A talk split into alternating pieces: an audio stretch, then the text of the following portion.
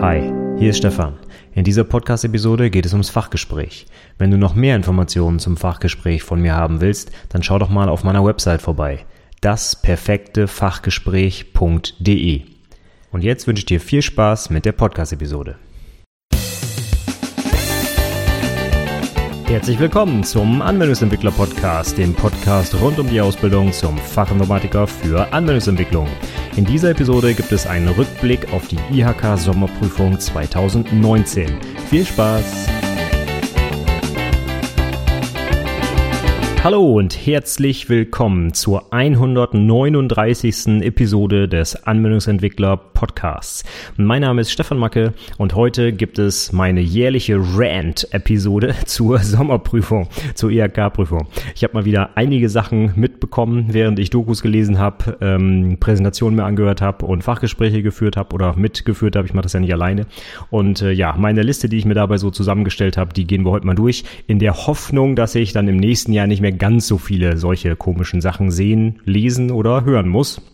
Und ähm, ja, ich habe es einfach mal äh, gruppiert nach den drei Artefakten, nach der Projektdokumentation, der Präsentation und dem Fachgespräch. Und ganz am Ende aber habe ich auch noch eine Kleinigkeit und zwar, ich habe das mal Lichtblicke genannt. Ich habe noch mal so ein paar Sachen zusammengestellt, die ich tatsächlich dieses Jahr auch ganz gut fand und ähm, ja, die ich auch mal positiv hervorheben will. Es gab also auch so ein paar Sachen, die Prüflinge wirklich irgendwie anders oder besonders gemacht haben und äh, da habe ich auch mal ein paar zusammengestellt, damit das nicht alles immer nur hier so ein Prüflingsbashing wird. Ne? Ist ja auch ist ja auch doof. Ne? Viele Prüflinge haben das ja auch gut gemacht, keine Frage.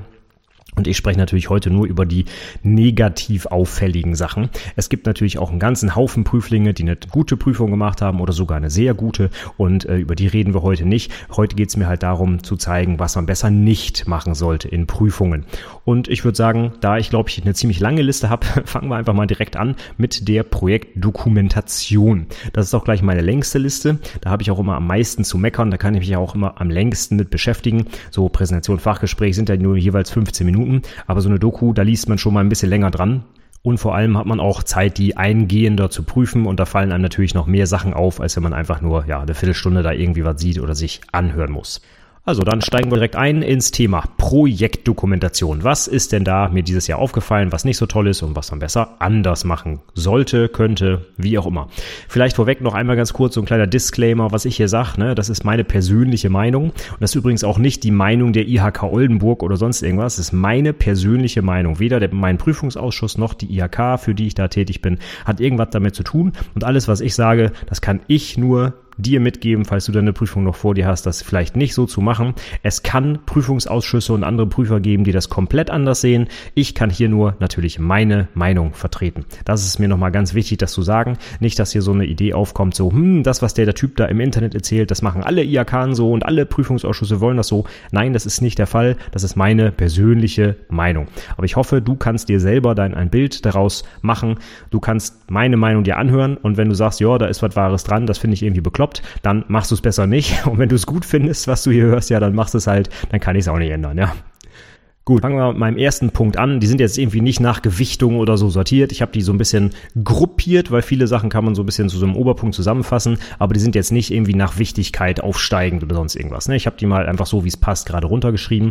Und das erste, was ich habe, ist, verwende doch bitte einfach natürliche Sprache in der Doku und nicht so ein hochgestellstes, komisches Deutsch, was du auch nicht in der Praxis benutzen würdest. Ich lese so oft so ausformulierte Sachen wie bei dem, statt einfach beim zu schreiben. Ne? Bei dem Server ist das so. Wieso nicht einfach beim Server? Wo, wo ist das Problem? Ja? Da merkt man manchmal irgendwie, dass die Leute so irgendwie einen auf den Finger kriegen äh, und irgendwo mal gehört haben, oh, man muss aber ganz hochgestochen schreiben. Das ist ja hier wissenschaftliche Arbeit. Das darf kein Mensch mehr verstehen. Jetzt ist jetzt ein bisschen übertrieben, aber du darfst auf keinen Fall so schreiben, wie du sprichst. Das ist Schrott. Ja, also beim und äh, so weiter. Das kannst du auf jeden Fall schreiben. Äh, oder was ich auch immer häufig lese, sowas wie welches, ne? Der Server, welcher unter anderem auch für irgendwas benutzt wird. Also tut mir leid, so spricht niemand in der Praxis. Warum willst du das in deiner Dokumentation machen? Das ist völlig künstlich und das liest sich auch so. Genauso wie diese Substantivierung von bestimmten Sachen, wie zum Beispiel statt ich habe die Datenbank geleert, wird dann sowas geschrieben wie bei der Leerung der Datenbank. So, das sind solche hochgestellten Sachen, das ist einfach völlig unnatürlich. Bitte lass das so einfach. Schreib doch einfach vernünftig deine Sätze und mach da nicht so einen komischen Heckmeck draus. Also, weiß nicht. Finde ich ganz schrecklich, sowas zu lesen. Gut, dann kommen wir mal zum nächsten Punkt schon, der war ganz kurz. Ähm, der nächste Punkt ist ein ganz häufiger Kritikpunkt, was wir leider, leider, leider immer wieder jetzt sehen. Und zwar habe ich da ja so eine Vorlage online, ne? so eine LaTeX-Vorlage, die man sich ja kostenfrei runterladen kann bei GitHub, wo man auch mitmachen kann ne? und äh, wo auch schon ganz schön viele Beispielkapitel drin sind, die ich alle bereitgestellt habe. Und es ist auffällig, dass viele Dokumentationen, zumindest die, die ich gelesen habe, sich sehr, sehr stark an dieser Vorlage orientieren, was potenziell ja auch erstmal nicht schlecht ist, dafür habe ich sie online gestellt, ja. Wenn aber wirklich jedes Kapitel der Reihe nach exakt identisch vorkommt wie in der Vorlage und dann aber überhaupt nicht mit sinnvollem Inhalt gefüllt wird, ist das einfach Schrott. Tut mir leid. Die Vorlage soll dir die Arbeit erleichtern und soll dir zum Beispiel die ganze Formatierung und Seitenzahlen und Inhaltsverzeichnis und so weiter erleichtern, dass du dich damit nicht beschäftigen musst. Aber es ist nicht einfach eine 1 zu 1 Vorlage, wo du nur jeweils einen Satz in die Kapitel schreiben musst und bist fertig mit der Doku. Nein, das ist nicht der Fall. Du musst dir Gedanken machen zu diesen Kapiteln. Und zum Beispiel haben wir häufiger mal gelesen, ich habe glaube ich irgendwo Kapitel 3. was weiß ich, irgendwo eine Nutzwertanalyse, ne? Einfach nur als Beispiel, dass man irgendwo mal eine Nutzwertanalyse vielleicht einbauen könnte in so eine Dokumentation. Das machen jetzt anscheinend ganz viele Prüflinge ähm, einfach so, dass sie das Kapitel einfach ausfüllen und dann sowas hinschreiben wie, eine Nutzwertanalyse war für mein Projekt nicht sinnvoll. Deswegen habe ich darauf verzichtet. Punkt. So, und dann ist das Kapitel beendet. Und dann frage ich mich, warum gibt es dieses Kapitel denn dann überhaupt in Dokumentation? Wenn das nicht sinnvoll ist, dann mach es nicht. Du musst mir nicht begründen, was du nicht gemacht hast. Du musst begründen, was du gemacht hast und warum du dich für irgendwas entschieden hast, ja? Aber du musst nicht eine Vorlage aus dem Internet runterladen und sie einfach dumm von oben nach unten ausfüllen. Das ist nicht deine Aufgabe, ja? muss ich nochmal ganz drastisch sagen, denn das habe ich auch schon von anderen IAK gehört, dass es da wohl äh, Probleme gibt, dass Leute einfach, also dass, dass, dass die Vorlage einfach eins zu eins ausgefüllt wird und letztlich alle Dokumentationen irgendwie gleich aussehen. Und das muss nicht per se schlecht sein, aber wenn halt die Inhalte überhaupt nicht passen oder einfach viel zu kurz sind, völlig nichtssagend sind, dann lass sie einfach weg. Das ist einfach Schwachsinn. Auch vor allem, wenn die Reihenfolge nicht zu deinem Projekt passt. Ne? Du darfst diese Kapitel umstellen. Du musst das nicht so abarbeiten, wie es in der Vorlage steht. Das ist einfach Quatsch.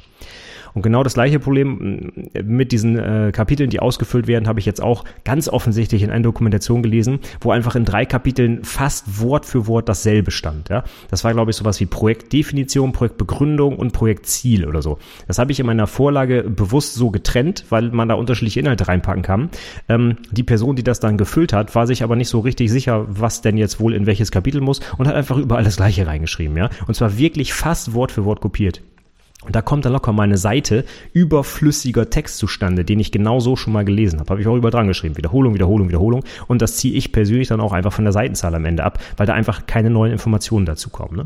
Also bitte nutz die Vorlage, wenn du willst, um dir das Leben einfacher zu machen. Aber bitte schalt das Gehirn an, wenn du die einzelnen Kapitel ausfüllst. Das ist einfach total dämlich, wenn du das Ding stumpf der Reihe nach runterleierst einfach. Auch wenn das gar nicht zum Projekt passt. Also völlig Banane. So, andersherum haben wir dann das krasse Gegenteil. Es fehlen einfach super viele Inhalte. Ne? Also für Leute, die überhaupt nicht wissen, was in die Doku gehört, ist die Vorlage ja genau gedacht. Da sind ja auch im Anhang ganz viele Beispiele ne? mit, ich weiß nicht, was ich drin habe, Programmablaufplan oder ein UML-Diagramm oder irgendwie was. Ne? Super wichtig, das bewerten wir ja auch, ne? Und wenn sowas dann fehlt in der Doku, ja, da gibt's einfach Punktabzug, ne? Also das krasseste, was ich dieses Jahr hatte, war statt 15 Seiten, die bei uns in Oldenburg Vorgabe sind, acht Seiten Text. Ja, das ist ja fast die Hälfte. Jetzt müssen wir einfach mal überlegen, ne? Wenn ich fast die Hälfte abgebe, hm, dann kriege ich auch vielleicht einfach nur fast die Hälfte der Note, ne? Das ist dann einfach noch eine 4, ja? Also da kann nicht mehr viel bei rumkommen. Wenn 15 Seiten Vorgabe sind und acht Seiten werden abgegeben, sorry, ist einfach viel zu wenig, ja? Was in ganz vielen Dokus komplett gefehlt hat dieses Jahr, war sehr auffällig, Benutzer- und Entwicklerdokumentation. War scheinbar nicht gewünscht, benötigt, wie auch immer. Eine hat so eine Drittelseite Screenshot von einem PHP-Doc-Block, also das ist ungefähr das, was Java-Doc in Java ist, gemacht, aber da war nicht mal was drin. Da stand einfach ein leerer PHP-Doc-Block mit so ein paar Add Tags drin, aber da stand nichts hinter, ja. Und das war dann seine Entwickler-Doku. Also das war völliger Schrott. Und je nachdem, wie man bewertet, ich habe einen Bewertungsbogen gesehen von der IHK, äh, wo es 15% Abzug für die Gesamtnote gibt, wenn Benutzer- und Entwickler-Doku fehlt. Das heißt, ich kann schon keine Eins mehr kriegen. Ich bin schon äh, satt in einer Zwei, nur weil ich diese beiden Artefakte nicht erwähnt habe. Ne? Und übrigens, was auch nicht gilt, jedenfalls nicht bei mir ist, irgendwo zu schreiben, ja, ich habe eine Benutzerdoku erstellt, Punkt und äh, das aber nicht nachweisen. Das heißt, im Anhang finde ich keinen Screenshot oder sonst irgendwas, ja. Also Screenshot der Benutzerlogo, vielleicht ein Druck oder wie auch immer, ne? Ein Screenshot zum Beispiel von echten Entwicklerdokumentationen, die mit JavaDoc generiert wurden, alles, alles super, ne? Muss man mir aber auch beweisen. Ich kann nicht einfach in einem Satz schreiben, ja, ja, ja, habe ich alles gemacht, aber dann sehe ich es nicht, ne? Also sowas gehört in den Anhang, um nachzuweisen, dass das gemacht wurde. Und wenn das fehlt, ich kann jetzt nur noch mal sagen, für den Benutzer- und Entwickler-Doku-Part werden bei uns 15% der Note abgezogen, wenn das fehlt. Das ist ganz schön viel. Dann hatten wir noch einen Experten, dem haben wir schon im äh, Projektantrag als äh, Kommentar reingeschrieben. Ich übertreibe jetzt mal, ne? Kollege, du musst mehr dokumentieren. Du musst mehr Methodik zeigen. Du musst UML-Diagramme machen oder ein EPK oder sonst irgendwas. Ne? Ähm, haben wir ihm im Antrag schon reingeschrieben. Wir haben, also da waren wirklich mehrere Kommentare drin, äh, genau hingewiesen, was uns wichtig ist. Ne? Und ähm, da war er aber wohl schlauer und hat gesagt, nö, das brauche ich nicht. Und hat dann stattdessen in der Doku geschrieben, ähm, ja, hier hätte ich jetzt ein Diagramm XY erstellen können, aber das fand ich nicht so sinnvoll. Ja, und dann war das seine Entscheidung. Muss er ja nicht machen. Aber dann wundert er sich auch am Ende nicht drüber, wie dann die Note ausfällt, ja. Denn wir haben ihm explizit gesagt, mach das, er macht es nicht, das ist seine Entscheidung, okay, aber dann fällt die Note entsprechend aus. Ja, also das ist einfach dämlich. Wenn man schon das Feedback von Prüfern bekommt, bevor man die Dokumentation schreibt, ja, dann sollte man sich einfach auch dran halten. Alles andere kann ich persönlich einfach nur als als dumm bewerten, ja. Weil das, wir, wir wollen die Leute ja nicht absichtlich durchfallen lassen oder irgendwas. Ne? Wir, wir geben denen jede Hilfestellung, die irgendwie möglich ist. Und wenn wir vorab sagen, Mensch, Kollege, guck mal, hier, das und das und das wollen wir sehen, und dann kommt es nicht, ja, dann ist, also dann kann ich es auch nicht ändern, ja. Dann ist das einfach Pech. Ja, und was dieses Jahr auch ganz häufig fehlte in Dokus, war die Qualitätssicherung. Komplett so. Einfach gab das Kapitel nicht oder das Kapitel war irgendwie ein Satz, ja, wir haben Code Review gemacht. So, ne? Das, das macht auch jeder jetzt. Ich glaube, es steht auch irgendwo in meiner Vorlage, ja. Ähm, total dämlich. Also anstatt zu sagen, ja, ich habe ein Code Review mit meinem Ausbilder gemacht und wir legen hier super viel Wert auf Codequalität, hm, auch ein bisschen beweisen. Ne? Da fehlt dann zum Beispiel Quelltext im Anhang, wo da mal ein Test drin steht oder irgendwas. Ne? Oder überhaupt zu, zu erwähnen, was denn gemacht wurde, außer so einem Code Review. Es gibt noch so viele andere Sachen, um Qualität zu sichern. Ne? Anforderungen vernünftig aufnehmen, einen vernünftigen Entwicklungsprozess definieren, der auch abgearbeitet wird. Ja, äh, Schreibtischtest durch einen Kollegen meinetwegen, äh, Unit-Test natürlich, Integrationstest, das, das volle Testprogramm und so. Ne? Und da war ganz häufig einfach nichts vorhanden. Und da muss ich heutzutage einfach Punkte abziehen. Das geht nicht. Ich kann eine Software nicht ungetestet oder ungequalitätssichert oder wie auch immer auf den Markt bringen. Das, das ist einfach das, das geht einfach nicht. Ja, ich vergleiche das auch immer, oder nicht nur ich, ich weiß gar nicht, aus welchem Buch das kommt. Ich glaube, von Ken Beck kommt es dem Erfinder von Test-Driven Development, der sagt ja, äh, Ärzte haben sich früher auch nicht die Hände gewaschen, nachdem sie einen Patienten ähm, behandelt haben, bis man dann irgendwann mal rausgefunden hat, Mensch, da gibt's so kleine Viecher, das sind die Bakterien und die werden von A nach B transportiert und verursachen Krankheiten. Und seitdem man das weiß, ist es einfach Pflicht, dass Ärzte sich die Hände waschen, nachdem sie jemanden behandelt haben. Punkt. Und wer das nicht macht, der handelt grob fahrlässig. Und wer heute Software entwickelt ohne Test, der handelt meiner Meinung nach auch grob fahrlässig. Das ist einfach Standard, das gehört dazu. Und wenn ich das dann in so einer Projektdokumentation einfach weglasse, ja, dann werden einfach Punkte abgezogen. So einfach ist das. Also, dieses Mal ist mir wirklich extrem aufgefallen, Qualitätssicherung oder und Benutzerentwickler-Doku. Beides nicht in der Dokumentation. Und da kann man sich schon ausrechnen, das wird dann fast schon in Richtung drei gehen müssen, einfach, weil so wichtige Teile fehlen, ja.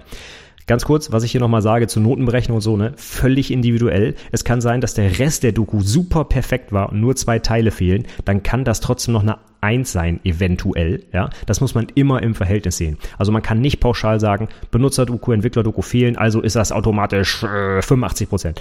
So geht das auch nicht. Wir müssen schon das Gesamtbild bewerten, das ist klar. Ne? Also wenn ich sowas sage, dann ist das immer mit einem, also man muss das immer ein bisschen abwägen auf jeden Fall. Ne? Ich will nur mal deutlich machen, dass es solche Listen gibt, wo drin steht, hey, wenn das fehlt, x Prozent Abzug. Und bam, dann halten sich auch einige Prüfer daran dann. Ja. So, nächster Punkt, Qualitätssicherung. Ähm, hatte ich gerade schon gesagt, fehlt ganz häufig, aber gab's auch dann ab und zu und dann habe ich ein paar lustige Sachen gefunden, wo ich mir dachte, ui, das ist aber interessant. Äh, und zwar Nummer eins, was mir aufgefallen ist, Qualitätssicherung. Also das war in der Doku, man muss das immer im Kontext sehen. Die Doku hat sehr, sehr, sehr stark Wert auf Qualitätssicherung gelegt. Das wurde 7000 Mal gesagt, oh, wir machen Clean Code rauf und runter und wir machen dies und das und jenes. Ne? Und äh, unsere Methoden werden auf Komplexität geprüft, bevor wir es einchecken dürfen und so weiter. Also also, wirklich ein mega Fass aufgemacht, wie toll da doch die Qualität gesichert wird. Und dann gucke ich den Codebeispiel im Anhang an und sehe eine Methode, die über 70 Seiten, äh, über 70 Zeilen geht, ja. Also über zwei Seiten hinweg mit if und verschachtelten Vorschleifen und Switch Case und ich weiß nicht, was da alle drin war. Also wirklich fast zwei Seiten Code, eine einzige Methode. Und da muss ich einfach im Kopf schütteln und sagen, äh, Leute, sorry, du kannst mir vorne viel erzählen, aber wenn ich hinten deinen Code sehe, weiß ich, dass du nicht ein einziges Mal irgendeine Komplexität geprüft hast. Das ist einfach völlig lächerlich, ja. Und das geht so ein bisschen in die Richtung inhaltlich stimmig wenn ich vorne irgendwas sage und im Anhang finde ich raus, dass es überhaupt nicht stimmt, so das passt einfach nicht zusammen. Ne? Und das geht auch wieder so ein bisschen in Richtung, die, ich muss die Vorlage füllen. Hier gibt es ein Kapitel Qualitätssicherung, also sage ich da, was die hören wollen, oh, Clean Code und bla und blub. Und wenn ich mir dann aber meinen Code hinten angucke, dann merke ich, da ist überhaupt gar nichts, also wirklich nichts mit Clean Code. Da waren so viele Sachen drin in dem Code, der einfach Schrott war. Da waren Magic Numbers drin, da war doppelter Code drin, äh, harte Pfade und irgendwelche URLs für Download-Adressen und so weiter. Super komplexe Switch-Anweisungen und ich weiß also wirklich mega beschissener Code. Ich sag's mal ganz deutlich, ja. Und da hat der Prüfling vorne ein mega Fass aufgemacht und gesagt, wir machen nur Clean Code. Ich, also ich wäre äh, ja fast aus dem Fenster gesprungen. Ich habe es äh, im, im, Garten auf dem Stuhl gelesen. Also ist nichts passiert. Aber ne, also bei sowas, da denke ich mir, das, das passt einfach hinten und vorne nicht zusammen. Also ein bisschen drauf achten, dass das auch ein stimmiges Gesamtbild ergibt, was ich da so verzapfe in meiner Dokumentation. Nächstes Beispiel, was ich hatte, ist dann sowas wie die Übertragung muss verschlüsselt erfolgen. Da wurde dann ganz viel Wert auf Sicherheit gelegt, auch in der ganzen Doku, nicht nur an der einen Stelle. Und da stand da irgendwo auch im, ich glaube im Pflichtenheft, komplette Übertragung zum Server muss verschlüsselt erfolgen ja, ist ja gut. Dann guckt man sich später auch wieder im Source Code die Sachen an und sieht sich die URLs an, die da aufgerufen werden. Fangen alle mit HTTP an, ja. Also wird alles unverschlüsselt über die Leitung geballert. Teilweise auch sogar mit Passwörtern, die im Klartext im Code standen und ich weiß nicht was. Also auch hier wieder, ne? Passt überhaupt nicht A zu B, ne? Was vorne erzählt wird und hinten im Code, das passt überhaupt nicht zusammen. Das geht einfach nicht, ne? Dann hatten wir noch einen äh, Kollegen, der gesagt hat, ja, wir haben ja so äh, tolle Code-Coverage und so. Wir achten immer darauf, dass äh, mindestens 90 Prozent unseres Codes mit Tests abgedeckt ist. Da habe ich mir gedacht, oh, jetzt wird spannend. Da gucke ich mal den Code hinten an. Und was sehe ich da im Anhang? Gar nichts. Nicht einen einzigen Test gezeigt. Ne? Kleinen Code-Ausschnitt. Ähm, das war aber eine Void-Funktion. Das heißt, äh, konnte ich keinen Test für schreiben. Und den habe ich dann auch im Fachgespräch gefragt, ja Mensch, hier, 90% Code Coverage, da ist eine Void-Funktion hinten äh, drin. Wie hast du die denn getestet? Er sagt, äh, äh, äh, ja, das war's dann auch. Also von wegen 90% Code Coverage. Ne? Der hat wahrscheinlich nie einen einzigen Test geschrieben. So, und das geht natürlich auch nicht. Ne? Du kannst nicht einfach irgendwas behaupten in der Doku, was einfach nicht stimmt. Ne? Also wir kriegen das so schnell raus. Äh, äh, jetzt habe ich im Fachgespräch explizit nachgefragt sogar, aber ähm, auch in der Doku selber, ne? wenn du es nicht gemacht hast, du musst an so vielen Stellen darauf achten, dass du auch korrekt vorgibst, es getan zu haben. Das geht einfach nach hinten los. Ne? Wenn du was nicht gemacht hast, dann, dann tu auch nicht so, als hättest du es gemacht. Das ist einfach Quatsch. Wir, wir kriegen das sowieso raus. Ne? Und das äh, gibt auf jeden Fall einen Punktabzug, ne? weil es einfach ja nicht stimmt, was du gesagt hast. Ne? Also das ist einfach Schrott. Ja, und letzter Punkt zur Qualitätssicherung ähm, habe ich auch mehrfach gelesen und auch im Fachgespräch gehört, äh, der Debugger bzw. Konsolenausgaben sind auch eine Form von Tests. Das heißt, da wird der Code getestet, indem er im Debugger durchlaufen wird, beziehungsweise indem auf der Konsole, es stand wirklich wörtlich drin, Konsolenausgaben produziert werden und da wird einfach geguckt, ob die stimmen. So, das passt natürlich auch hinten und vorne nicht zusammen. Ne? Also Debuggen und Konsolenausgaben haben mit Tests nichts zu tun. Ja? Bei Tests denke ich an Unit-Tests, Integrationstests, Systemtests, Smoke-Tests, äh, Regressionstests, ich weiß nicht, da gibt es 57 verschiedene Testgeschichten. Ich glaube, ich habe dafür schon mal eine Podcast-Episode aufgenommen, Zwinker, Zwinker. Ja? Und Debugging hat wirklich überhaupt gar nichts mit Tests zu tun. Ne? Debugging ist der Vorgang, Fehler in meinem Code zu finden und die dann zu fixen. Das hat aber nichts damit zu tun, zu zeigen, dass der Code korrekt funktioniert. Das sind zwei unterschiedliche Paar Schuhe. Also bitte nicht durcheinander werfen und vor allem nicht im Kapitel Qualitätssicherung schreiben, ich habe mit dem Debugger meinen Code getestet. Also das ist einfach Banane. Gut, weiter geht's. Nächster Punkt. Qualitätssicherung abgehakt. Kommen wir zur Wirtschaftlichkeit beziehungsweise der Amortisationsrechnung. Auch da habe ich wieder so viele schöne Sachen dieses Jahr gefunden. Ich muss die Liste ein bisschen zusammenstreichen, damit es nicht die ganze Zeit nur über die Wirtschaftlichkeit heute geht. Ich habe mal so ein paar Sachen, die mir einfach aufgefallen sind. Und zwar, da wird dann munter so eine Pauschale angerechnet für die Ressourcennutzung. Hm, woher kommt das wohl aus meiner Vorlage? Hm, ich bin mir nicht ganz sicher. Auf jeden Fall machen viele Prüflinge das heutzutage so, dass sie einfach sagen, ich habe einen Stundensatz, ich darf den nicht rausgeben, übrigens, der Betrag trägt 25 Euro, rein zufällig, so wie er in der Vorlage steht. Und wir müssen ja auch noch so ein bisschen die Ressourcennutzung einplanen. Ne? 10 hm, Euro rechnen wir da drauf. Seltsam, dass diese Zahlen in meiner Vorlage stehen. Ja, ich, ich weiß auch nicht. Sehr ähnlich wohl ist das Unternehmen zur, zur alte Oldenburger. Nun ja, kann ja sein, dass die eine sehr ähnliche Kostenstruktur haben. Denken wir uns nichts dabei. Wenn dann allerdings diese 10 Euro Ressourcenpauschale gar nicht in die Kostenrechnung einfließen, dann ist da wohl ein grober Schnitzer passiert. Das heißt, wenn ich 25 Euro Stundensatz annehme für einen, äh, für einen äh, Azubi, der die, also für den Prüfling, und dann aber die 10 Euro, die eigentlich noch pro Stunde obendrauf hätten gerechnet werden müssen, das sind dann bei 70 Stunden auch mal eben 700 Euro, bei vielleicht so einem äh, Kosten, äh, also Gesamtkosten von äh, 2.000 bis 3.000 Euro für so ein Projekt schon eine ganz schöne Menge. Ja, ähm, das wurde einfach nicht mit eingerechnet. So, also einfach ein handwerklicher Rechenfehler und äh, die Amortisation verzögert sich dann natürlich auch enorm, wenn man das dann wirklich noch mit einrechnet. Auch bei ganz vielen Projekten dieses Jahr wieder falsch gesehen. Laufende Kosten gibt es bei den Projekten grundsätzlich mal gar nicht. Ja? Das heißt, ein Projekt wird umgesetzt, das kostet dann x tausend Euro. Das geht übrigens so von, von 1000 Euro bis 7000 Euro, habe ich alles schon gesehen. Ne? Also Azubis, die irgendwie 3,40 Euro die Stunde äh, angesetzt bekommen, bis hin zu, ich glaube, 120 war der höchste Stundensatz, den ich für einen Azubi gelesen habe. Ich mir auch gedacht, Leute, das kann nicht wahr sein. Ne?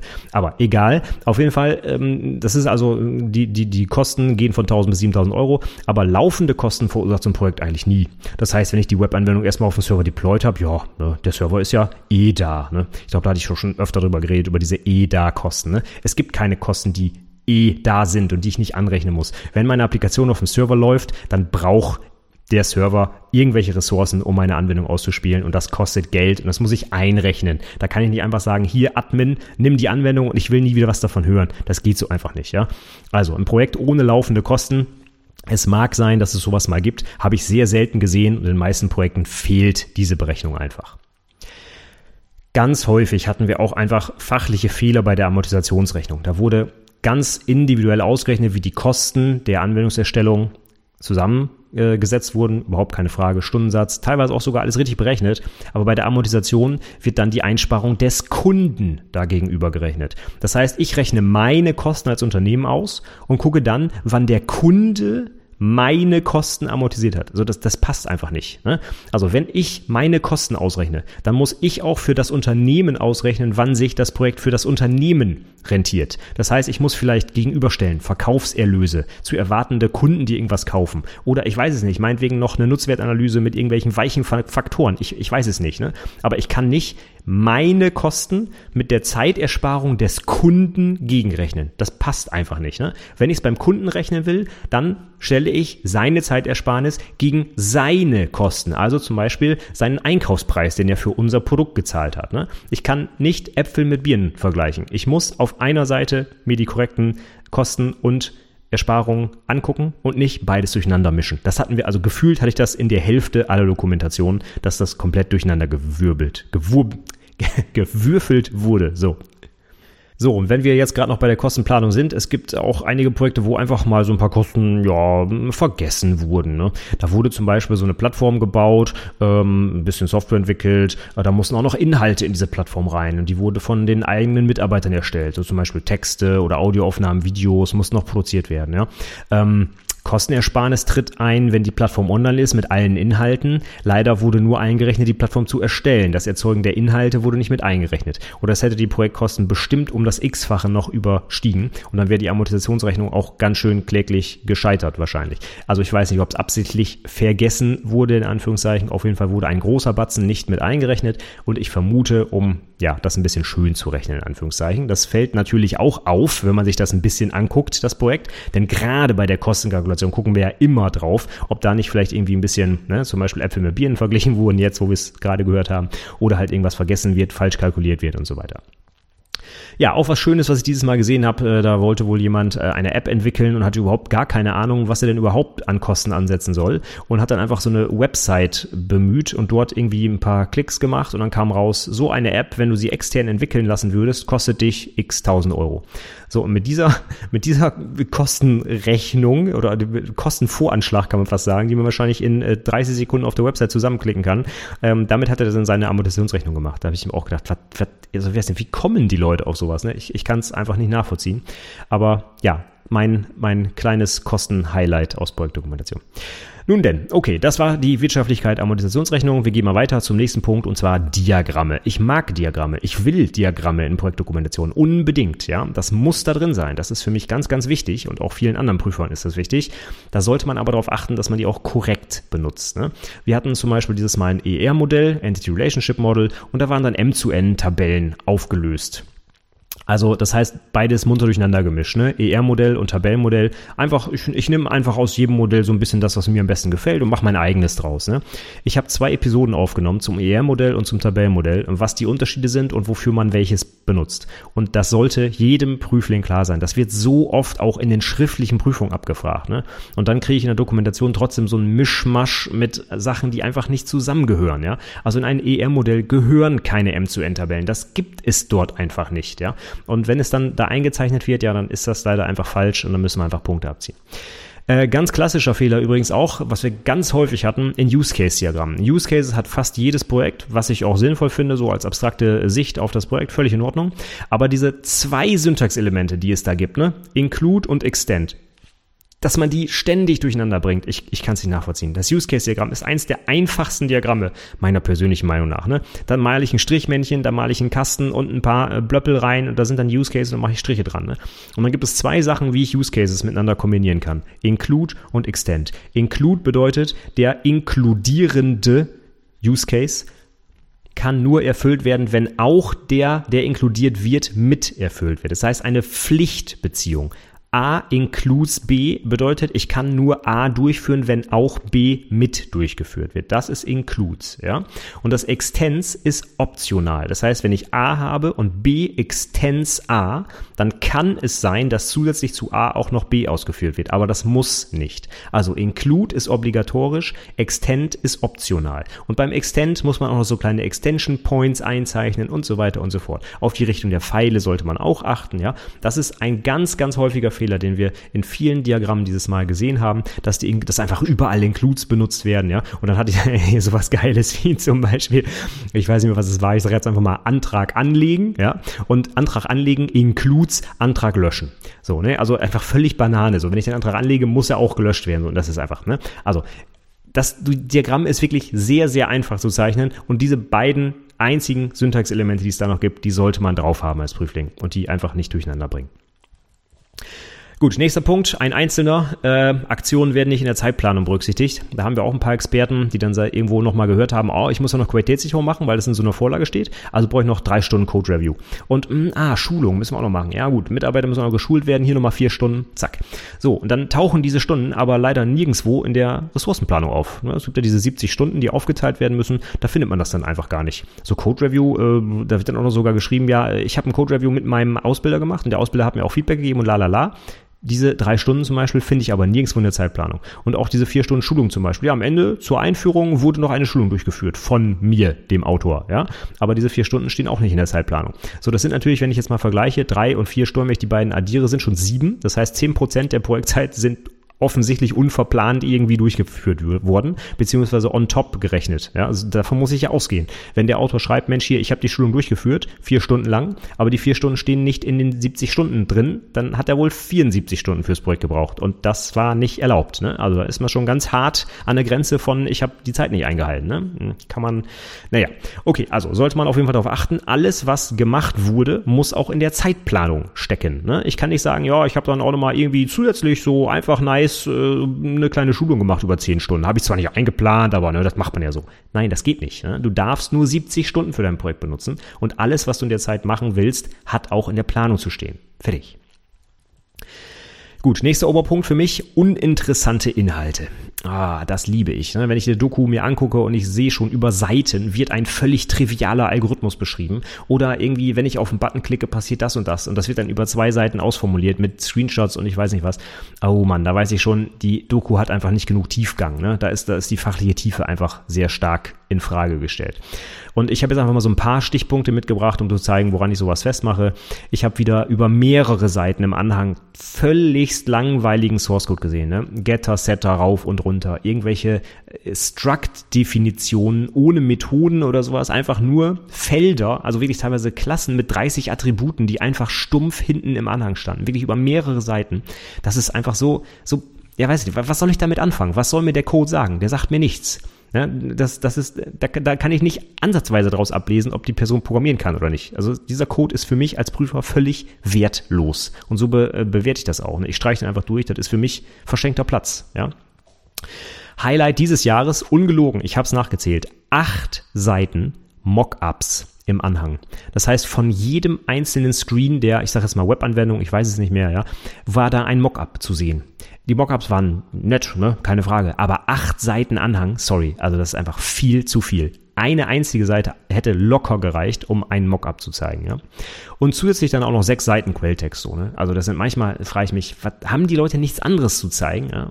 Also ich weiß auch nicht. Bei einigen Dokus hatten wir es dann so, dass teilweise sogar der komplette Quelltext im Anhang stand. Und da wird es dann kritisch. Ne? Wenn man dann sieht, dass der komplette Anhang nur zwei Seiten lang ist ähm, und das ist der komplette Quelltext, na gut, also langweilige Sachen nicht auf tausend Seiten aufblasen und in den Anhang packen. Bitte, bitte, bitte. Ihr habt so viele oder du hast so viele interessante Sachen, die du noch zeigen kannst. Ne? Also baller den Anhang nicht mit so einem Schrott voll, bitte. Was ich auch gesehen habe, dieses Jahr zum ersten Mal so bis ins letzte Detail der Arbeitsplatzrechner vorgestellt. Es gibt ja auch in meiner Vorlage ein Kapitel Ressourcenplanung. Muss man ja auch machen, ne? was habe ich eingesetzt, PC, Software, tralala. Aber dass dann wirklich bis auf den RAM-Riegel runter erklärt wird, wie der Arbeitsplatzrechner aussieht, ne? mit DDR3 RAM und dann habe ich noch den Typ der Grafikkarte mit Nvidia XY tralala. Also, sorry, das interessiert mich einfach überhaupt nicht. Ne? Ich, mich interessiert vielleicht, ob ich einen Rechner habe oder einen Thin Client oder ein MacBook oder weiß der Geier was, aber ich will jetzt nicht noch das äh, keine Ahnung, die, äh, ich wollte schon sagen, Fahrgestellnummer der Netzwerkkarte haben oder so, ne? Das ist mir völlig Wumpe. Es geht hier um eine grobe Planung und ich möchte sehen, dass der Prüfling weiß, was er alles einkalkulieren muss, ne? Und dass diese Hardware, wie wir in der Prüfung immer so schön sagen, nicht einfach vom Himmel fällt, sondern dass irgendwer die bezahlen muss, ja? Aber ich will wirklich nicht wissen, welche Bauart der RAM-Riegel hat. Das interessiert mich einfach nicht. Und diesen Platz kann man echt für bessere Sachen nutzen. Dann hatten wir noch einen Experten, der die Zeitplanung etwas übertrieben hat. Der hat äh, seine komplette Zeitplanung auf drei verschiedene Arten und Weisen dargestellt. Einmal als Gantt-Chart, einmal als Tabelle, die üblichen 70 Stunden aufgeteilt wie in meiner Vorlage und äh, nochmal als Projektstrukturplan. Also wirklich exakt das gleiche auf drei verschiedene Varianten dargestellt. Ja, hat natürlich auch dann drei Seiten im Anhang geklaut, ne? die man hätte vielleicht sinnvoller nutzen können. Nun denn, was haben wir noch? Lächerlich einfache Abläufe mit Diagrammen darstellen, habe ich mir aufgeschrieben. ja, also ohne Scheiß. Ich hatte jetzt wirklich mal ein Sequenzdiagramm mit zwei Lebenslinien. Da ging ein Pfeil nach rechts und ein Pfeil wieder zurück nach links. Und das war das gesamte Sequenzdiagramm. Also einmal hin, her. Ja, so Ping, Pong. Das, das war das komplette Sequenzdiagramm. Ein Aktivitätsdiagramm mit einer einzigen Verzweigung und danach war Schluss. Ja, das, das, das, ist, das ist ein Witz. Also sorry. Das ist, sind einfach äh, diese Methodiken angewendet, weil irgendwer gesagt hat, ich muss sie anwenden. Dann mache ich es für, für eine if-Verzweigung mal ich ein Aktivitätsdiagramm und für einen Methodenaufruf mal ich ein Sequenzdiagramm. So, das ist einfach völlig lächerlich. Das, das, das erfüllt den Zweck dieser Diagramme überhaupt gar nicht. Entweder will ich damit meine Software methodisch planen, dann baue ich da rein, wer mit wem wie kommuniziert. Habe ich auch super gemacht gesehen dieses Mal. Äh, Frontend ruft Backend auf, ruft Server auf, ruft den, also richtig gut gemacht, um das Problem darzustellen, aber nicht einfach hinher und das war's, weil irgendwer gesagt hat, ich muss ein Sequenzdiagramm malen. Das ist Quatsch. Also entweder zur Planung mache ich das oder zur Dokumentation. Vielleicht habe ich ja so einen komplexen Ablauf, dass ich das im Source Code nicht gut nachvollziehen kann, dann male ich es mal einmal auf. Das ist der zweite Zweck, ja. Entweder ich nutze zum Beispiel jetzt die UML zur Planung meiner Software, bevor ich anfange zu programmieren, oder im Nachhinein, um sie zu dokumentieren, weil es so einfacher zu verstehen ist, als wenn ich in den Source Code gucke. Aber ich mache das nicht einfach nur als Mittel zum Zweck, weil ich gerade eine IRK-Dokumentation schreiben muss. Das ist einfach bekloppt. Und dabei kommen dann solche Sachen raus wie ein Sequenzdiagramm, was einmal von links nach rechts geht. Das ist, also, ja, was ich dann auch gesehen habe, äh, sind teilweise Dinge, die einfach überhaupt nicht zum Rest der, des Inhalts passen. Also da kommen dann einfach mitten in irgendeinem Kapitel Ausschnitte von irgendwelchen Artefakten ohne Verweis, ohne Erklärung, ohne irgendwas. Da hatte ich dann, ich weiß gar nicht mehr, was das war. Da war, glaube ich, irgendwie so ein Auszug aus so einer POM XML, also ein Java-Projekt mit Maven gebaut und in der POM stehen ja die ganzen Abhängigkeiten drin. Ne? Hier, keine Ahnung, ich brauche äh, die Guava-Bibliothek in Version XY, das steht dann in der POM. Und äh, da waren dann irgendwie fünf Zeilen Ausschnitte aus der POM einfach mitten im Text. So, ohne irgendeine Erläuterung. Das passte auch gerade gerade gar nicht. Also ich, vielleicht ist es da irgendwie hingerutscht, aber ich habe durchsucht äh, in der Dokumentation an keiner anderen Stelle, wo das Ding überhaupt irgendwann mal erwähnt. Also völlig sinnfrei irgendwie. Das, das ist auch keinem aufgefallen offensichtlich. Da habe ich auch gedacht, wie kann das sein, ja. Und mein persönliches Highlight dieses Jahr, wo ich dachte, das kann einfach nicht wahr sein. Ne? Wir sind immer noch beim Oberpunkt uninteressante Inhalte, nicht vergessen. Ja, ähm, Da war es tatsächlich im Anhang eine Seite CSS-Code, wo ich mir noch dachte, ja Mensch, CSS ist ja okay, wenn er es selber geschrieben hat, ne? ist ja auch eine, eine Leistung, finde ich gut. Aber dann hat er tatsächlich das Minified CSS gezeigt.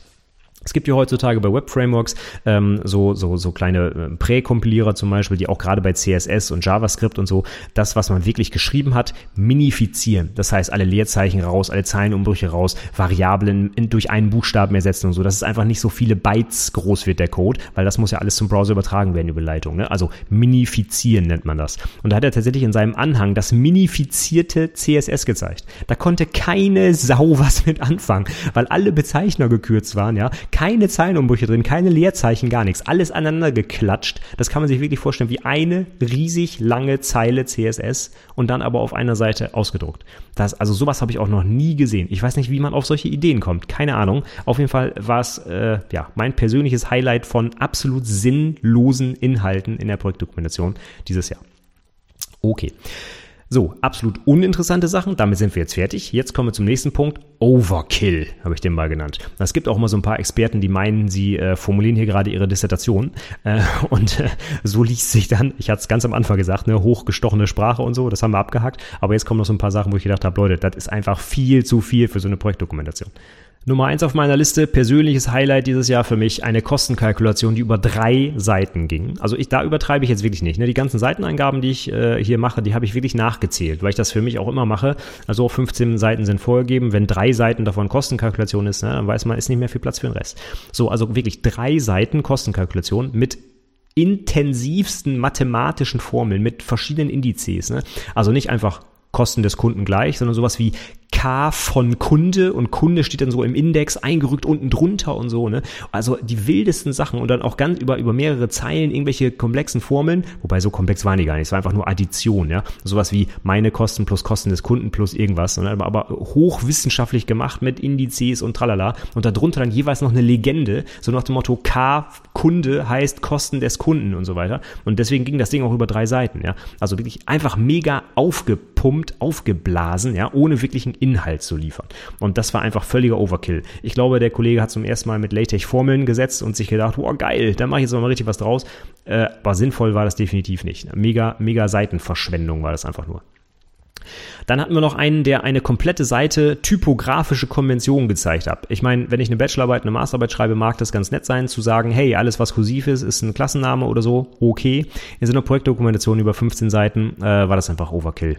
Also ich muss nicht sagen, hier, hier alle Klassennamen werden in äh, Monospace Font geschrieben, alles was mit grauem Hintergrund ist, ist eine äh, Tabelle oder sonst was. Das ist einfach, das ist, das kann ich aus dem Kontext erschließen. Dafür brauche ich keine typografischen Konventionen. Also es ist einfach, wir schreiben hier keine wissenschaftliche Arbeit. Das ist eine Projektdokumentation, ja. Da müssen wir immer mal den, ja, die Kirche im Dorf lassen. Der gleiche Experte hat übrigens in äh, seiner Dokumentation ohne Scheiß fünf Überschriftenebenen benutzt. Also Überschriften meine ich, ne, Überschrift 1, 2, 3, alles im Inhaltsverzeichnis und so dann gegliedert ist. 15 Seiten hat er es hingekriegt, bis zur fünften Überschriftenebene runterzugehen. Das heißt, so ein Kapitel 3.1.1.4.a. Ja, äh, das war dann, glaube ich, irgendwie ein Unterpunkt der Kostenkalkulation und irgendwas. Also, sorry, das ist einfach viel zu detailliert. Das ist, das ist Quatsch. Ich habe mal einen Spruch gehört, dass man selbst für eine Dissertation maximal drei Überschriftenebenen braucht, denn ansonsten hat man einfach viel zu lange Kapitel und zu ja, zu aufgeblasene Kapitel und die Gedanken passen einfach schon gar nicht mehr zusammen. Und in diesem Fall war das genauso. Also äh, ich übertreibe jetzt mal, aber für jeden Absatz hat er fast eine eigene Überschrift gemacht. Ne? Und dann komme ich auch irgendwann auf fünf Überschriftenebenen. Hab nur das Problem, dass die ja auch ganz viel Platz verbrauchen, denn die sind ja immer schön groß und haben Abstand. Das heißt, wenn man da mal die Seiten durchzählt, stellt man fest, huch, vielleicht war das auch nur ein Mittel, um auf 15 Seiten zu kommen. Aber okay, das hat sich jetzt mal dahingestellt. Auf jeden Fall, ganz klarer Tipp, deine Projektdokumentation braucht nicht mehr als drei Überschriftenebenen. Ich würde sogar so weit gehen zu sagen, du brauchst maximal zwei bei 15 Seiten. Ja, alles andere ist Overkill und völlig unsinnig. Dann haben wir noch einen, ich glaube, es war auch der gleiche, ähm, der hat seine Amortisationsrechnung in irgendeinem mathematischen, äh, in irgendeiner mathematischen Software geplottet. Also richtig mit so Rasterlinien im Hintergrund und so einer komischen Schrift und so. Da habe ich gedacht, so, man kann es auch einfach übertreiben. Ne? Warum nicht einfach mit Excel machen und fertig? Wir schreiben hier keine Dissertation, wie gesagt, es ist nur eine Projektdokumentation. Ja, ansonsten hatten wir auch noch jemanden, der schön äh, mal ein bisschen wissenschaftlich was zitieren wollte und dann auch tatsächlich über mehrere Zeilen ein wörtliches Zitat auch sogar korrekt zitiert hat, völlig okay, aber zu etwas, was mit seiner Projektdokumentation gar nichts zu tun hat, nämlich einfach beschrieben, wie das Wasserfallmodell, glaube ich, war es, funktioniert, ja. Ähm, das muss man mir nicht erklären als Prüfer und auch den anderen Prüfer nicht, das wissen wir, ja. Aber wenn man das dann tut, dann sollte dieses hochwissenschaftliche Zitat bitte nicht aus der Wikipedia stammen. Und so war es leider, ja. Das heißt, ein Fakt erklärt, der den Prüfern sowieso bekannt ist, mit einem wörtlichen Zitat, mit Quellenangabe, wo man schon denkt, so, mm, das ist ein bisschen Overkill. Und dann steht in der Quellenangabe aber auch einfach nur Wikipedia. So, und das ist einfach völlig Banane. Also hier, das, wie, wie wirkt das auf mich? Das wirkt wie, irgendwer hat mir gesagt, ich muss mega hochtrabend hier diese Dokumentation schreiben, aber so richtig verstanden habe ich es nicht. Ich weiß auch gar nicht genau, warum ich das hier eigentlich gerade zitiere, weil jede Sau weiß eigentlich, was das Wasserfallmodell ist. Ist aber egal, ich nehme das einfach mal und äh, weil ich noch nie was von Literaturrecherche gehört habe, nehme ich einfach die Wikipedia als Quelle an gehe mal davon aus, dass das okay ist. Also sorry, damit, damit macht man niemanden glücklich. Ne? Wenn ich wissenschaftliches, Arbeit wissenschaftliches Arbeiten erwarten würde als Prüfer in der Dokumentation, dann würde ich die Hände über dem Kopf zusammenschlagen, wenn ich Wikipedia lese. Ja? Und wenn ich das nicht tue, was wahrscheinlich die Mehrheit der Prüfer macht, dann schlage ich sowieso schon mal die Hände über dem Kopf zusammen bei solchen wörtlichen Zitaten, die mir irgendwas erklären, was ich sowieso schon weiß. Ja? Das ist einfach unsinnig. Und dann kommt auch noch hinzu, dass das Zitat so lang war. In der Zeit, äh, in der Zeit, auf, auf dem Platz hätte ich einfach meine Arbeit darstellen können, anstatt eine allgemeine Formulierung oder Definition des Wasserfallmodells darzustellen. Das ist einfach, also an so vielen Stellen falsch. Das, das ist einfach, ja. Ne? Deswegen habe ich es hier auf der Liste der schlechten Beispiele. So. Ich merke gerade so ein bisschen, wie ich mich selber in Rage rede, ja. Also manchmal, wenn ich die Dokus lese, ich, also manchmal will ich sie echt aus dem Fenster schmeißen. Und, ne, ich weiß nicht, wie die Leute auf sowas kommen. Ne? Wer, wer, wer rät denen solche Sachen? Ne? Du musst unbedingt ein Zitat in deine Dokumentation einbauen. Und dann aber bitte eine Wikipedia-Quelle nehmen. Also ich, ich frage mich, wie kommen die Leute da drauf? Ne? Ich, ich kann das immer nicht nachvollziehen. Gut. Ich komme jetzt mal ein bisschen runter. Wir kommen jetzt zum vorletzten Punkt zur Projektdokumentation und zwar nervige Kleinigkeiten. Das konnte ich nirgendwo anders einsortieren, deswegen habe ich das hier mal drin. Das habe ich auch gefühlt bei der Hälfte der Leute angestrichen. Abkürzungsverzeichnis, sinnvolle Sachen, äh, sinnvolle Sache, manchmal auch Glossar genannt. Ja, kann ich äh, durchaus nachvollziehen, dass man das haben sollte, gerade wenn man mit Fachbegriffen hantiert, ähm, die nicht jeder kennt oder auch mit Abkürzungen, die unterschiedliche Bedeutung haben können. Mein Beispiel ist immer DSL, ne? DSL, Domain Specific Language, könnte aber auch Digital Subscriber Line, also der DSL-Anschluss zu Hause sein. Ne? Und was meine ich jetzt? Dafür brauche ich ein Abkürzungsverzeichnis. Absolut richtig. Ne? Aber das dient mir als derjenige, der das liest, ja auch dazu, die Abkürzung schnell zu finden. Weil dafür ist das Abkürzungsverzeichnis ja da. Ich gehe dann da rein und gucke, was heißt es denn. Wenn dann das Abkürzungsverzeichnis nicht sortiert ist, hm, dann habe ich irgendwie einen Fehler gemacht, weil dann erfüllt das Abkürzungsverzeichnis nicht seinen Zweck. Ich möchte schnell die Abkürzung finden. wenn ich dafür in einer unsortierten Liste über eine Seite suchen muss, wo es denn steht, Ziel verfehlt. Also bitte, bitte, bitte, sortiere doch einfach das Abkürzungsverzeichnis. Das ist überhaupt kein Problem. Das ist dein Job als Autor. Ja. Nächster Punkt, der einfach immer wieder falsch gemacht wird, Seitennummerierung. Ja, da fängt der Inhalt irgendwie auf Seite 6 an, weil vorher sind ja auch noch Verzeichnisse drin und alles mögliche. Warum kann man es nicht hinkriegen, den Fließtext ganz normal auf Seite 1 beginnen zu lassen? Damit ich nicht, und das muss ich leider dann tun, jede Seite durchzählen muss und gucken muss, ob die Leute auf 15 Seiten kommen. Das ist einfach nur ja, nervig. Deswegen habe ich es unter nervige Kleinigkeiten hier drin. Dafür würde ich jetzt keine 10% abziehen von der Note, ja, aber es nervt mich als Prüfer und glaube mir, genervte Prüfer sind nicht die besten Prüfer im Sinne deiner Note, ja. Also bitte mach doch solche Kleinigkeiten einfach vernünftig. Ansonsten haben wir auch Experten, die irgendwo gelesen haben, in so einer Vorlage im Internet vielleicht, hm, dass man auch so ein Quellenverzeichnis haben muss, weiß aber nicht genau, wofür das eigentlich da ist, also macht man einfach irgendwelche Links da rein. Quellenverzeichnis, wo einfach fünf Links drin stehen. Ohne näheren, nur ohne nähere Erläuterung, ohne Autor, ja oder sonst irgendwas. Einfach nur, einfach nur die Adressen, einfach nur URLs, ja. Ein Experte hat ins Quellenverzeichnis sogar die Website seiner IAK reingemacht. Keine Ahnung, was das soll. Ich, ich weiß es nicht, ja. Aber wenn schon Quellenverzeichnis, dann bitte vernünftig und im Text referenzierte Quellen und nicht einfach nur, ach übrigens, für meine Doku habe ich folgende Bücher benutzt. Java ist auch eine Insel und das IT-Handbuch für Fachinformatiker. Geil, 3000 Seiten hat er für seine Doku benutzt. Hammer. Dann gucke ich jetzt mal nach, wo er denn wohl seine Infos her hat. So, das ist einfach Quatsch. Ne? Also bitte, Quellennachweis, wenn du nicht weißt, wofür der da ist, dann lass ihn bitte einfach weg. Ja, es, ja. Okay, letzter Punkt, handwerkliche Fehler habe ich es mal genannt. Das sind zwei Sachen, die mir aufgefallen sind in, in zwei Projekten. Das hat jetzt mit der Dokumentation per se nichts zu tun, sondern einfach fachlich im Projekt falsch umgesetzt. Da gab es dann zum Beispiel jemanden, der einfach Passwörter im Klartext in der Anwendung hinterlegt hat, also im Source Code, und Passwörter für die Anmeldung an seiner Webanwendung sogar auch im Klartext übers Netz geschickt hat. Mensch, das geht doch nicht. Also bitte, ja, äh, wer heutzutage Passwörter im Klartext übers Netz schickt, ja, der darf eigentlich nicht auf die Menschheit losgelassen werden. Der müsste eigentlich allein deswegen schon durchfallen. Ich, ich bin ganz ehrlich, ja, sowas geht nicht. Wenn schon übers Netzwerk schicken, dann bitte gehasht, am besten noch gesaltet, ich weiß nicht was, und bitte per HTTPS über, äh, äh, verschlüsselt übertragen und nicht einfach mit HTTP unverschlüsselte Benutzerpasswörter übers Netz schicken. Das geht doch nicht. Bitte. Ah, so, und dann kommen wir zum Thema MVC, Model View Controller. Sehr beliebtes äh, Architektur-Pattern, finde ich auch völlig okay. Wenn man dann aber die Geschäftslogik in den Controller packt, dann hat man irgendwas nicht richtig verstanden. Ja, die Geschäftslogik gehört nicht in den Controller und auch nicht in den View. Die gehört ins Model. Denn der Sinn bei MVC ist, dass ich die einzelnen Komponenten austauschen kann.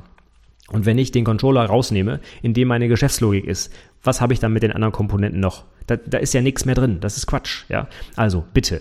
Ich weiß, das kann man jetzt auch so und so interpretieren. Ich äh, interpretiere das MVC jetzt mal, wie es klassisch gedacht war. Fat Model, da sind meine Daten, äh, meine Daten drin und auch die dazugehörige Geschäftslogik. View ist die reine Anzeige und ein Controller ist ein ganz dummer Verdrahter, der einfach nur beides zusammenstöpselt. Das verstehe ich unter MVC. Das kann man auch anders interpretieren. Es gibt auch nicht das Fat Model, es gibt glaube ich auch einen Fat Controller oder sonst irgendwas. Aber die Geschäftslogik gehört bitte nicht in den Controller. Das ist einfach falsch und das möchte ich einfach nicht sehen. Und äh, wenn man das macht, sollte man das auch besser gut begründen können. Und wir haben einen, der das gemacht hat, auch im Fachgespräch danach gefragt. Er konnte es nicht begründen. Ja, und dann gab es halt Punktabzug. Nee, so ist das dann. Okay, nächster Punkt. Projektpräsentation. Und keine Angst, jetzt wird es auch nicht mehr ganz so lang. So viele Punkte habe ich hier jetzt nicht. Projektpräsentation ähm, gehe ich jetzt einfach mal schnell durch, denn ich gucke mal auf die Uhr, dreiviertel Stunde haben wir schon voll. Ei, ei, ei. Okay, gehen wir mal ein bisschen schneller. Also Projektpräsi hat einen Experten, der hat was mit JavaScript gemacht, völlig okay, ja, hat dann äh, dementsprechend auch 57 verschiedene Frameworks eingesetzt, hat die dann auch alle in, seinem, äh, in seinen Folien gezeigt, hat nur leider nicht die Namen drunter geschrieben, sondern einfach nur die Logos. Und die Logos von JavaScript-Frameworks, die alle irgendwie, keine Ahnung, ich glaube, der hat Vue.js benutzt und noch drei andere Frameworks, die irgendwas damit zu tun hatten die sahen alle sehr, sehr ähnlich aus. Also die Logos, ich konnte sie nicht auseinanderhalten. Ich hatte sie noch nie gesehen und kein Mensch, also wir haben alle im Ausschuss, ne? wir haben es alle nicht verstanden, was welches Framework macht, wenn man die Namen nicht daneben schreibt, sondern nur die Logos benutzt.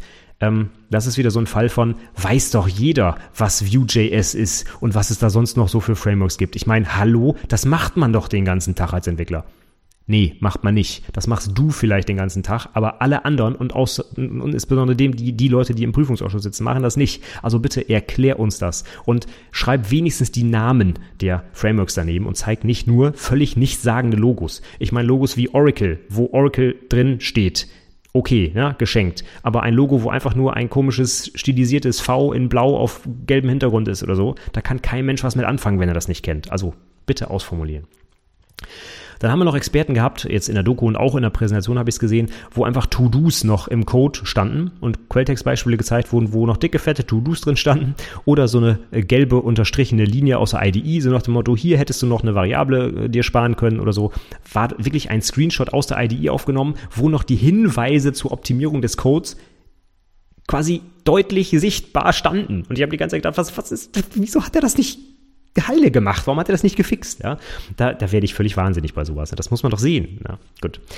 Äh, Rechtschreibfehler auf den Folien hatten wir auch. Wir hatten tatsächlich dieses Mal, ist mir extrem negativ aufgefallen, einige Präsentierende, die mega winzige Schrift benutzt haben. Ich dachte, das gäbe es gar nicht mehr, dass man nur noch Textfolien macht, ne? Und dann auch noch wirklich mit echt winziger Schrift. Also vielleicht Schriftgröße 12 oder so.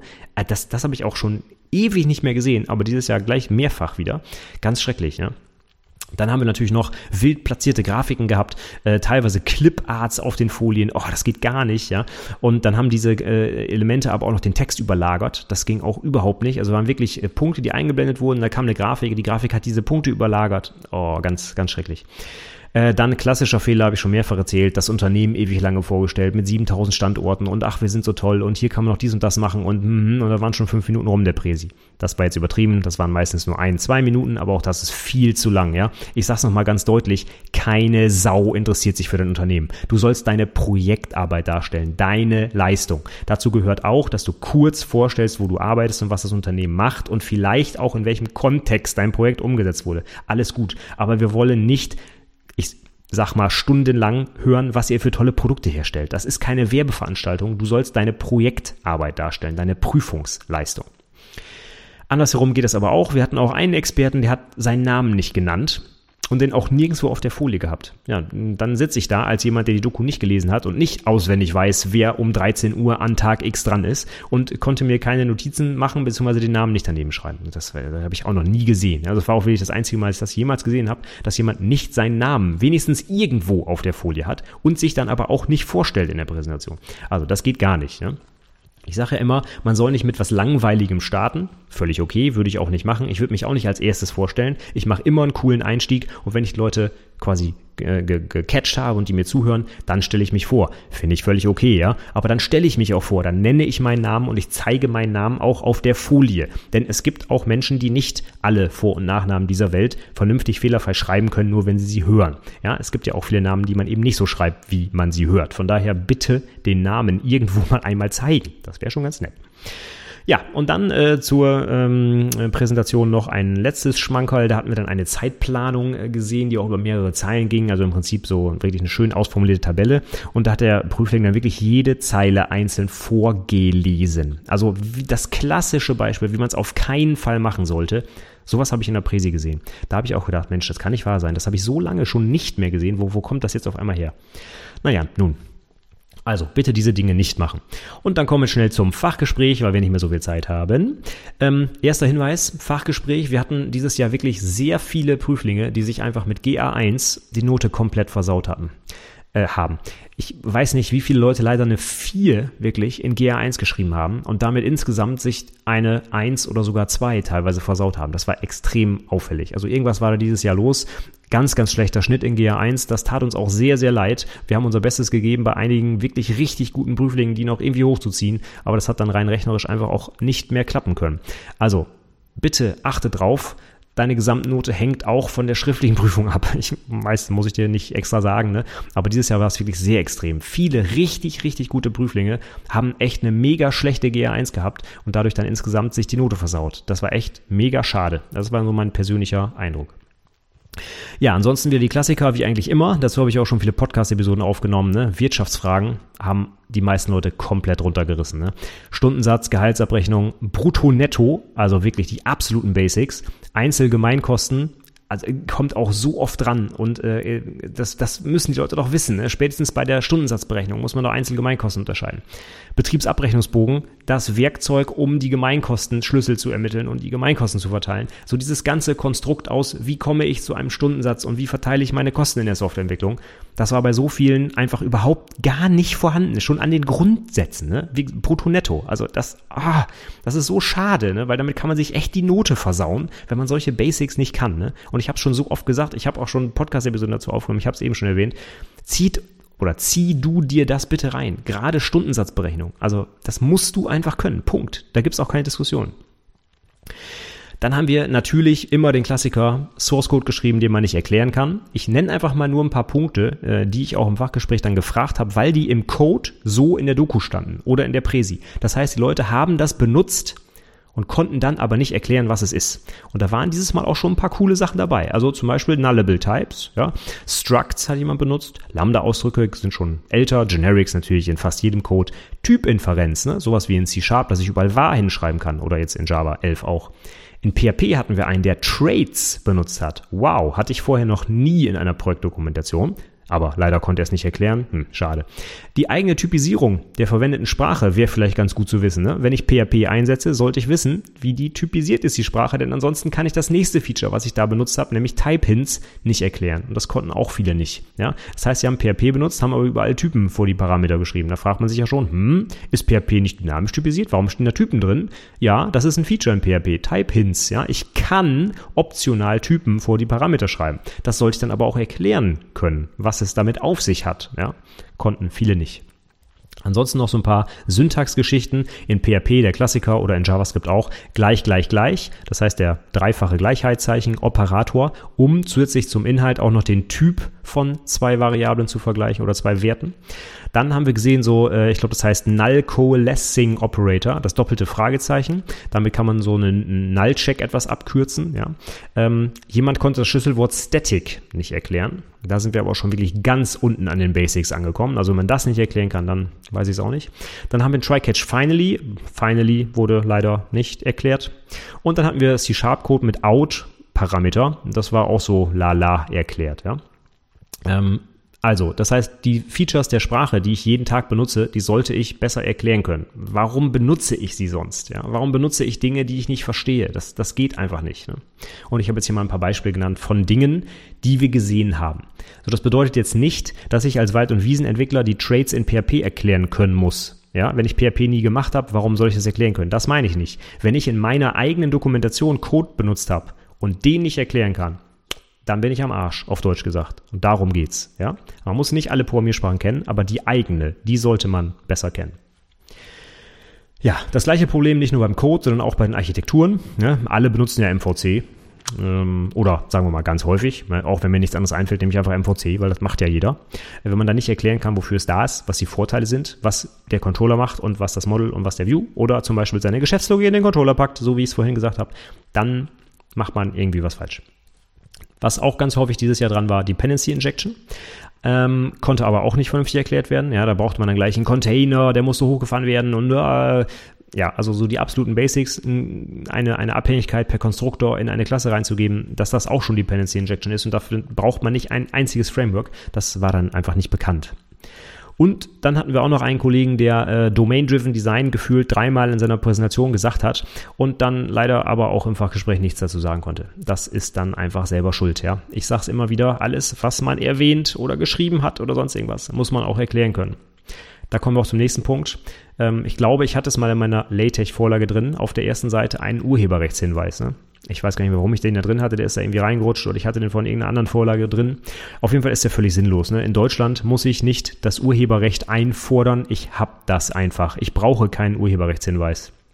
Wenn ich aber auf meiner Projektdokumentation vorne einen Satz schreibe, auf dem Deckblatt, dieses Werk ist urheberrechtlich geschützt, bla bla bla, dann sollte ich auch besser erklären können, was es mit dem Urheberrecht auf sich hat. Und zwar aber auch in allen Details. Und vor allem sollte man auch wissen, dass das Urheberrecht nicht einfach übertragbar ist. Das kann mir niemand wegnehmen oder abkaufen.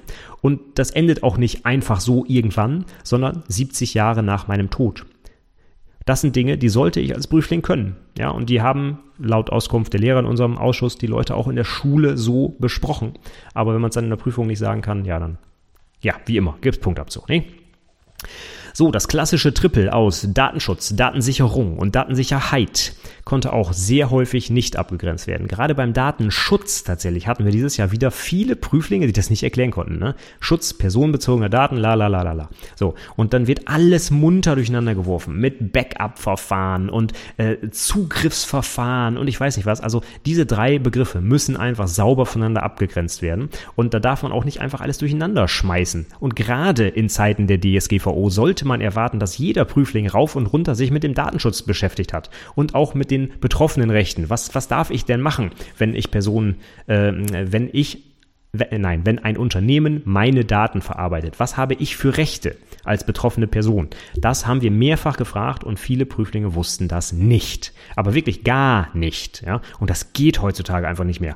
Datenschutz ist so wichtig, genau wie die Datensicherheit, ja. Wenn ich als Softwareentwickler heute Passwörter im Klartext übers Internet schicke oder personenbezogene Daten in eine riesen Datenbank packe, obwohl ich das eigentlich nicht darf, So, dann, dann, dann handle ich grob fahrlässig. Ich vergleiche das wirklich mit dem fehlenden Händewaschen bei den Ärzten. Das geht so nicht. Und so jemanden dürfen wir nicht als Programmierer auf die Welt loslassen. Ganz einfach.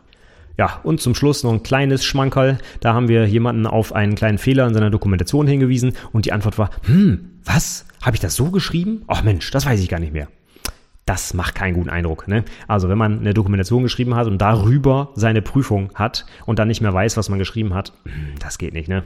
Also das hört sich erstmal an wie eine richtig bescheuerte Ausrede. Ich sag's mal so, ja, so kam das erstmal rüber. Und äh, selbst wenn es keine war, dann ist das eigentlich noch schlimmer, ne? wenn ich nicht mehr weiß, was ich da geschrieben habe, wenn ich darüber gerade geprüft werde. Also das äh, ne, zeugt einfach von mangelnder Vorbereitung, sage ich da mal. Okay, wir kratzen an der Stunde. Ich habe es mir schon gedacht, dass es heute länger dauern wird, aber jetzt ziehe ich das noch durch. Ich habe ja noch so ein paar Lichtblicke. Ne? Ähm, Nochmal kurz zusammengefasst, äh, das hört sich ja an wie der mega fette Rant und das ist es auch. Ja? Also ich habe natürlich jetzt ganz, ganz viele Sachen schlecht gemacht, weil die mich einfach tierisch nerven. Ich sage immer, Mensch, die blöden Prüflinge und, und ich reg mich auch drüber auf und ich finde das auch blöd. Ja, aber in den Prüfungssituationen äh, machen wir die Leute natürlich nicht fertig und ziehen die da runter und hauen dir das alles um die Ohren oder so. Ne? So sind wir ja nicht. Ne? Wir wollen denen immer das Beste und wir versuchen auch immer die beste Note für die Prüflinge zu erreichen. Ne? Und alles, was ich heute hier erwähnt habe, ist einfach was, das nimmst du jetzt mit für deine Prüfung und machst das bitte nicht oder machst es anders, ja, damit du eine gute Note bekommst. Ähm, ich würde dir nie in der Prüfung sagen, so, was hast du denn da für eine Scheiße produziert? Oder, Mensch, das ist doch völlig bekloppt, wie du es gemacht hast. So gehen wir nicht mit Prüflingen um und ich hoffe auch, dass andere Prüfer das genauso wenig machen, ja? Ich überspitze das hier nur. Ich sage dir nur, wie es bei mir ankommt, damit du verstehst, was die Probleme damit sind und dass du hoffentlich entscheidest, es dann anders zu machen. Ne? Deswegen so diese, naja, ich gebe zu, natürlich finde ich es auch total nervig, deswegen rede ich ja auch so. Ne? Aber ich hoffe so, dass ich so verschärft formuliere, dadurch kommt es auch ein bisschen besser dann vielleicht bei dir an und du machst die Fehler dann halt nicht. So, das jetzt zum Abschluss. Aber jetzt habe ich ja auch noch, um ne, mit so ein bisschen was Positivem zu enden, so ein paar Lichtblicke mir aufgeschrieben was ich zum Beispiel dieses Jahr äh, vielleicht zum ersten Mal gesehen habe oder was mir besonders aufgefallen ist, was ich besonders gut fand. Ja? Und da fangen wir mal direkt mit dem ersten Punkt an. Ich habe in einer Doku jetzt mal gelesen, dass so Lasten- und Pflichtenheft, was eigentlich eher so Pflicht, äh, Pflichtdinge sind, weil die ja in irgendeiner Vorlage stehen äh, und die dann einfach so, ne, Auszug aus, sehe ich einfach immer und da stehen ja nur drei Sätze oder sowas, das war dann der Auszug, ja. Also da kann man auch wieder so viel Müll produzieren, das ist unglaublich. Aber auf jeden Fall habe ich dieses Jahr mal jemanden gehabt, der sein Lasten- und sein Pflichtenheft auch in Bezug zueinander gestellt hat. Das fand ich richtig gut. Er hat ein Lastenheft aufgestellt, zusammen mit dem Fachbereich und dann hat er ein Pflichtenheft erzeugt, was auf das Lastenheft verwiesen hat. Da stand zum Beispiel drin, Mensch, hier dieser Punkt setzt folgende Anforderungen aus dem Lastenheft um. Und da wurde sogar teilweise was gegenübergestellt, so das ist der Punkt aus dem Lastenheft, das ist der Punkt aus dem Pflichtenheft. Mensch, da konnte man wirklich sehen, das baut aufeinander auf, da hat sich jemand Gedanken gemacht, da hat jemand diese Artefakte auch wirklich benutzt für seine Projektarbeit und nicht einfach nur hingerotzt, weil die in irgendeiner Vorlage stehen. Ja, Das fand ich richtig gut, das hat mir richtig gut gefallen. Dann hatten wir jemanden, der seine Mockups für seine Web-Oberfläche oder sowas mal per Hand gezeichnet hat. Ne? Schön auf so ein Blatt Papier und da kommt man auch sehen, hier ein bisschen was wegradiert, da was dazu gemalt. Also da kommt man wirklich sehen, das war, war eine echte Arbeit. Da hat sich jemand mit dem Fachbereich zusammen Gedanken gemacht, was aufgezeichnet. Das fand ich richtig cool. Das hat er eingescannt und in seine anderen gepackt. Fand ich richtig toll. Im Gegensatz zu, ich mal das alles Pixel Perfect ja nicht, dafür sind die Tools ja nicht ausgelegt, aber mit irgendwelchen Tools am Computer, sondern er hat das wirklich mal offline gemacht, auf dem Blatt Papier. Das hat auf mich persönlich einen tollen Eindruck gemacht. Ich fand das richtig gut. Dann hatten wir jemanden, der hat mal nicht das Standard Lasten- und Pflichtenheft benutzt, obwohl er Scrum einsetzt. Ja, das kommt dann ja auch noch meist dazu. Ne?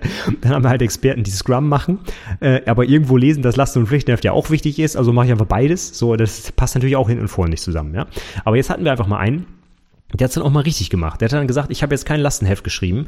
Ähm, er hat es nicht geschrieben, sondern das wäre ja blöd, dann hätte er es ja wieder aus irgendeiner Vorlage, sondern er hat gesagt, Mensch, bei uns werden die Anforderungen in Tickets erfasst. Der Fachbereich macht Tickets auf, da steht drin, was die fachlich haben wollen, so zack. Und hat er einfach statt eines Lastenheftes Screenshots von diesen Tickets gemacht. So, und die waren auch gut ausformuliert, da hat jemand drüber geguckt, die waren priorisiert und so weiter und so fort. Das war eine tolle Geschichte. Das war eine realistische und nachvollziehbare Dokumentation der Anforderungen. Das fand ich richtig gut. Ja? Anstatt sich also ein Lastenheft auszudenken, weil es in den meisten Unternehmen doch sowieso gar nicht geschrieben wird. Sind wir doch mal ganz ehrlich, ja? Warum denn nicht einfach mal das darstellen, wie es wirklich läuft? Warum denn nicht einfach mal die Tickets zeigen? Völlig okay. Die Anforderungen die Anforderungen vernünftig aufzunehmen, ist doch damit super umgesetzt. Also, warum nicht machen? Hat mir richtig gut gefallen.